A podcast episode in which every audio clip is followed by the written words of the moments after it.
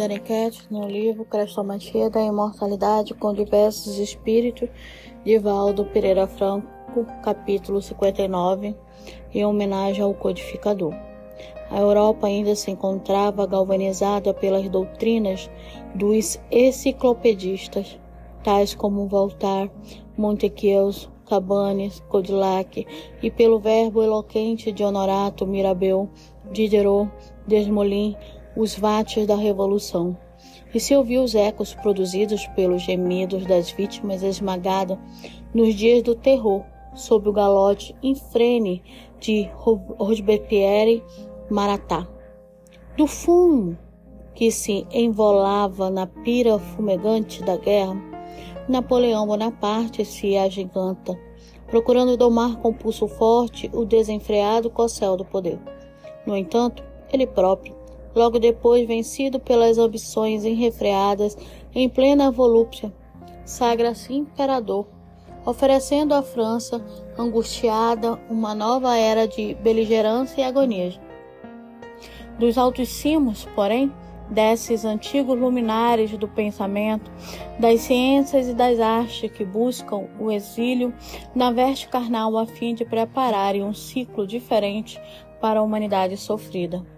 Inscrito os direitos do homem nos códigos da justiça, a golpes de aflição e banhados de sangue, era imprescindível, após tantas aberrações, que o homem se libertasse da tirania de si mesmo pelo conhecimento e pela razão, para alçar-se a liberdade pela justiça e pelo amor.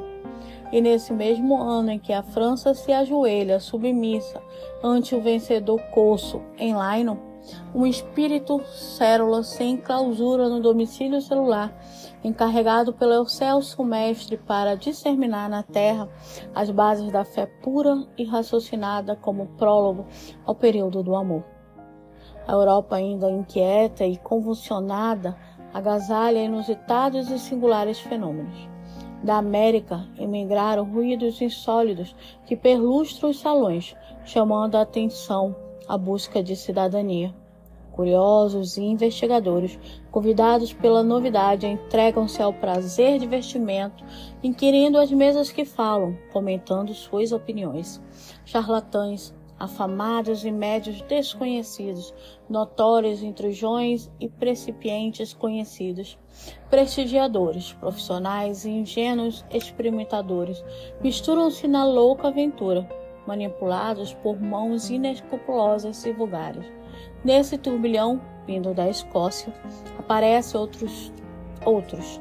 Daniel Douglas Homer, que passeia sua faculdade extrasensória pela Inglaterra, pela Rússia, em Paris, pela Itália, junto às cabeças coroadas de Nicolau II, de Napoleão III e da Imperatriz Eugênia da França, Guilherme I da Alemanha, da Rainha Sofia da Holanda, de príncipes e nobres de Florença, chamando ao seu círculo Elizabeth B. Brown, Thackeray, que se curvam ante a evidência da imortalidade da alma nas invulgares demonstrações oferecidas pelo discutivo sensitivo.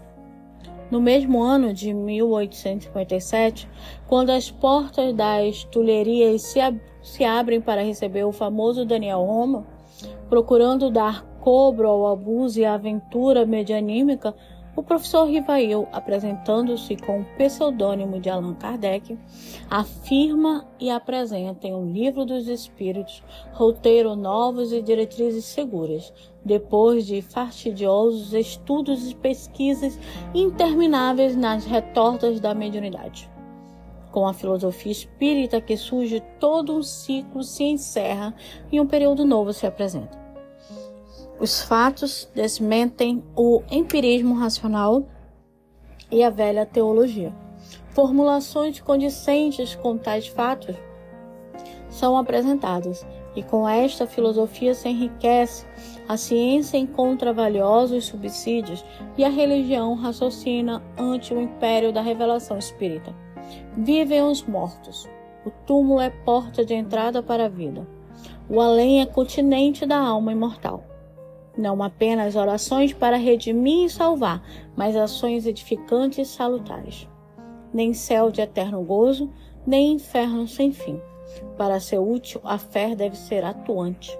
Não mais endemoniados, não mais proibições no intercâmbio espiritual. Nem bênçãos humanas, nem maldições no roteiro iluminativo das almas. Clamam as vozes. A vigorosa doutrina apresentada por Allan Kardec, novo Hércules do pensamento, avança na direção do Minotauro que defende, na funa que se acolhe, o obscurantismo e a ignorância, proclamando o princípio mortal da vida e a comunicabilidade dos que transmitaram pela morte no rumo da eternidade.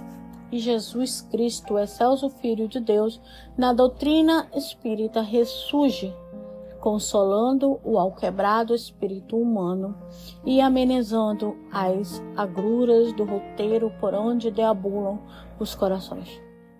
Hoje, quando o Espiritismo, qual sazonado, perfume dos céus esplanado na terra, impregna espíritos e os dirige para frente e para o alto, evocamos o natalício do codificador, repetindo com mil vozes beneficiários que somos do seu sublime trabalho.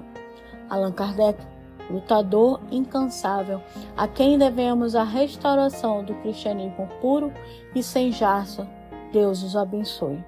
Leopoldo Machado.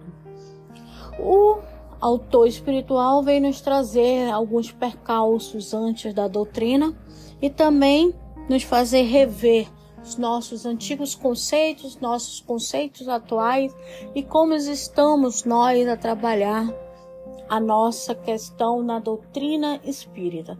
Quem sou eu dentro da doutrina espírita? Como eu estou sendo espírita? Como eu estou sendo como médio?